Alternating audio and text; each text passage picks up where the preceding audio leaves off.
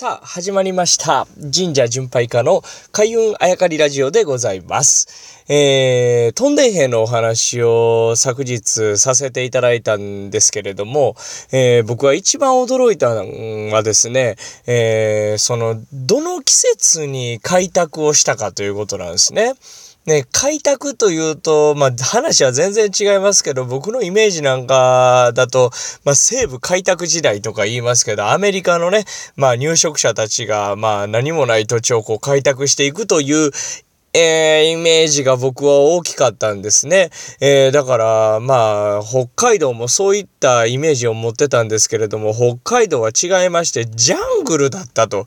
もう、平地がない。もうほぼ木が生い茂ってて、あとは川が流れててっていうところをまずは平地にする。そしてその後に農業用地として開拓をしていく。そして人が住んでいくというのを開拓という北海道では。えー、なのでまあ、えー、さっきの西部開拓のイメージじゃないですけど、ジャングルと聞いてですね、もう暑い中、えー、斧を振りかざして木を切り倒してですね、で、開いていくと、えそんなイメージを持ってたんですね。なぜかというと、やっぱ北海道は雪深いですよね。まあそんなに降らないという場所でもですね、ある程度は積もるわけです。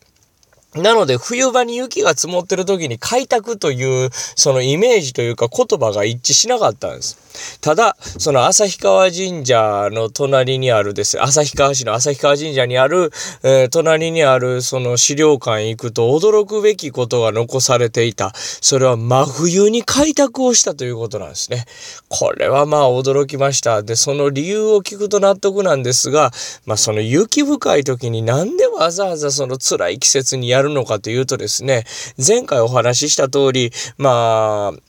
働き盛りの男たちはまあ連兵してるわけですよね、夏場はね。だから体が空いているというか、その労力を開拓に、えー、持っていけるのが、向けれるのが冬場だったというのがまず一つ。もう一つはですね、まあ、えー、いろんな人がいます。まあ、力持ちの人からそうじゃない人たちまで全員で開拓をするんですけれども、まあ、非力な人たちはどうするかってことですよね。夏場切り倒すのは、え、いいんですけれども、仮に夏場切り倒してもですね、その切り倒した丸田んぼをどこに持っていくか、どうやって持っていくかっていうことを考える。そうするとですね、冬場だそうです。これどういうことかというと、冬場雪が積もってますね。そこからニョキッと出ている丸太をギコギコギコギコと、まあ、ノコギリや斧で切っていくわけです。そして丸田んぼがドーンと倒れた。その後、ソリに乗して、ソリに乗して、えー、運ぶと。そうすると、そんなに力いらんと、効率よくですね、その季節の間にいろんなところに切った丸太を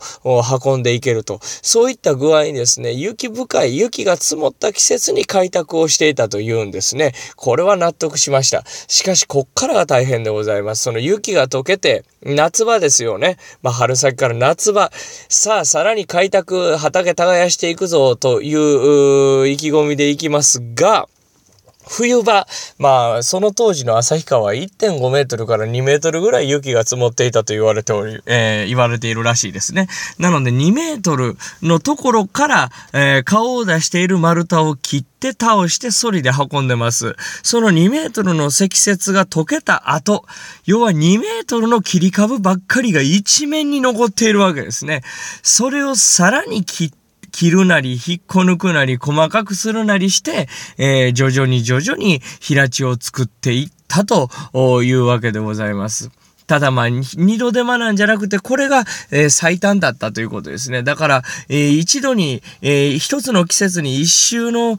季節が一周するごとに、えー、開拓を広げていきますから、何年も何年もかかったということらしいんですね。まあ、これは大変なことでございます。まあ、こういった具合に、北海道の開拓した人たちというのは、まあ、一致団結しなあかん、そこに神社があった。で、ある程度、同じ地域から来た人たちが、えー、その区域に、えー、住みますので、まあ、広島から来た人たちは、あ厳島神社を中心に、えー、御霊を分けてもらった厳島神社を中心に広がっていく。長野県人会みたいなあグループのところはですね、おお諏訪さんを分けてもらったところからあ広がっていくというような具合に一致団結する中心に神社があったと。なので、まあ、この令和元年神社軍配が佐々木優太が北海道を寄せていただきまして神社を参拝すると、その神社神社からその地域を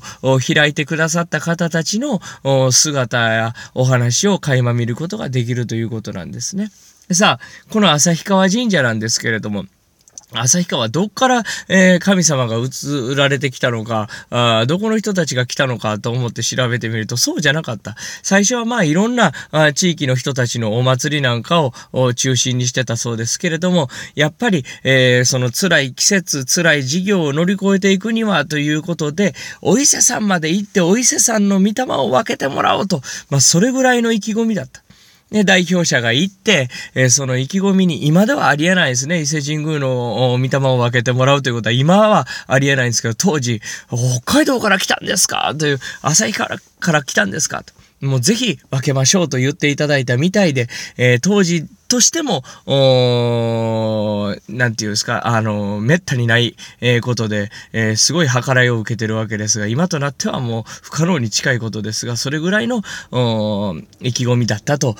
いうことですね。だからまあ、北海道でいろんな神社が移、あの、神様が移られてきてますけど、旭川神社は移ってきた人たちがさらにお伊勢さんまで行って覚悟を見せて、お伊勢さんの御霊を分けてもらったというお話が、え、残っておりました。まあ、北海道何回も何回も参拝させていただいてますが、あお邪魔してますが、そのたんびにこういったお話を垣間見るのでございます。